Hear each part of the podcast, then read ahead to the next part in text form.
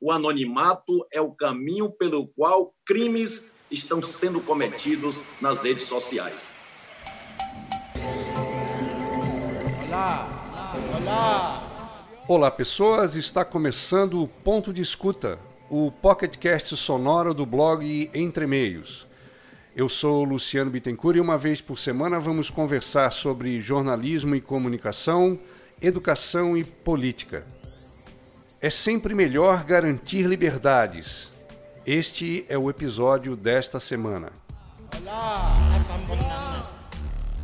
Seguindo o que já dispõe a Constituição, toda manifestação é livre, mas o anonimato não é aceito.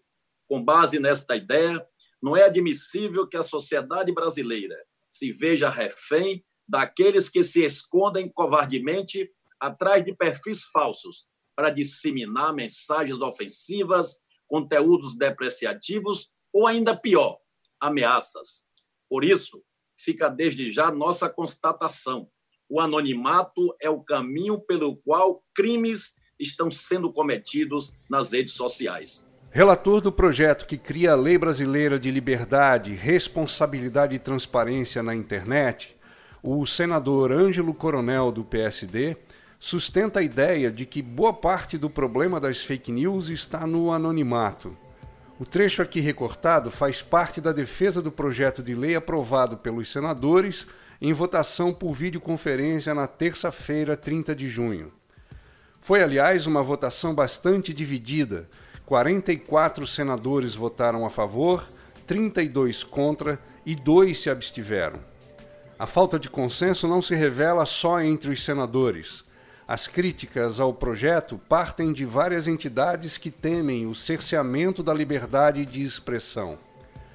A Associação Brasileira de Jornalismo Investigativo, a ABRAGE, por exemplo, divulgou uma carta assinada por 47 instituições brasileiras e estrangeiras pedindo em resumo um debate público mais amplo.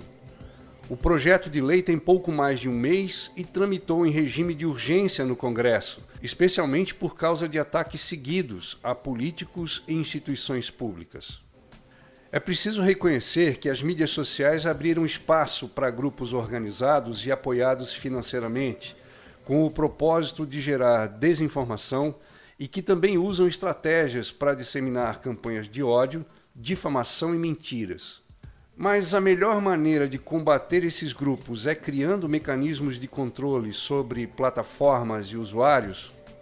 O projeto de lei aprovado no Senado não traz, por exemplo, a necessidade de se rastrear quem financia essas campanhas. Em bom português, não propõe que se rastreie o dinheiro. Campanhas de difamação não são baratas, nem exclusivamente digitais o uso de robôs e perfis falsos para a disseminação de mensagens em massa precisa de uma estrutura com financiamento em doses bem generosas. Mas esse financiamento é também usado para organizar manifestações, produzir cartazes, mobilizar toda uma série de recursos no mundo físico, não só no digital.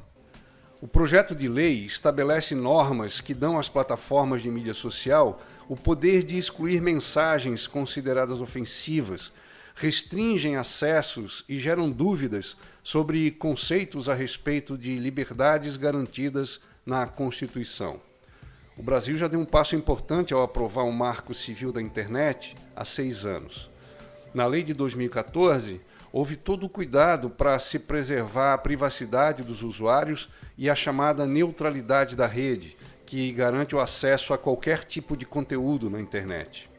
O projeto de lei aprovado pelo Senado agora muda alguns aspectos já consolidados pelo Marco Civil da Internet, considerado uma referência por outros países. E isso também preocupa. A aprovação de uma lei que restringe direitos pode gerar precedentes para que outros países adotem processos semelhantes, visto que essa discussão não é exclusiva do Brasil aprovar uma lei de liberdade, responsabilidade e transparência, quase que exclusivamente pensando em combater o anonimato, é diminuir a importância do debate sobre vários fatores que envolvem o direito à manifestação e o acesso a informações, sejam quais forem. o senador Ângelo Coronel justifica que o anonimato a ser combatido não diz respeito a todos, mas a resposta é também superficial. Esta luta contra o anonimato irresponsável não significa deixar expostas pessoas que, por exemplo, precisam procurar páginas e perfis em redes sociais de grupos de apoio, como os alcoólicos anônimos ou grupos de apoio a mulheres que sofrem violência e que se sentem mais seguros atrás do anonimato. Por isso, fizemos as ressalvas cabíveis no nosso substitutivo, para proteger o uso do pseudônimo e até do nome social quando for preciso. Nesse momento de polarização política, de ataques à democracia e de interesses eleitorais, é preciso serenidade para votar projetos importantes como o da lei das fake news. O texto, já bastante modificado, tramita agora na Câmara dos Deputados e, mesmo antes de uma nova votação, já está na mira do presidente da República, Jair Bolsonaro. O presidente já deu indícios de que vai vetar a proposta. Como o projeto que cria a Lei de Liberdade, Responsabilidade e Transparência na Internet nasceu de uma crise institucional em que o executivo esteve envolvido com manifestações públicas contra os poderes legislativo e judiciário, o debate precisa ser ampliado. As leis brasileiras já garantem que a liberdade de expressão não é um direito absoluto, não se sobrepõe a outros direitos e responsabiliza infratores. E garantir liberdades é sempre melhor do que restringir direitos.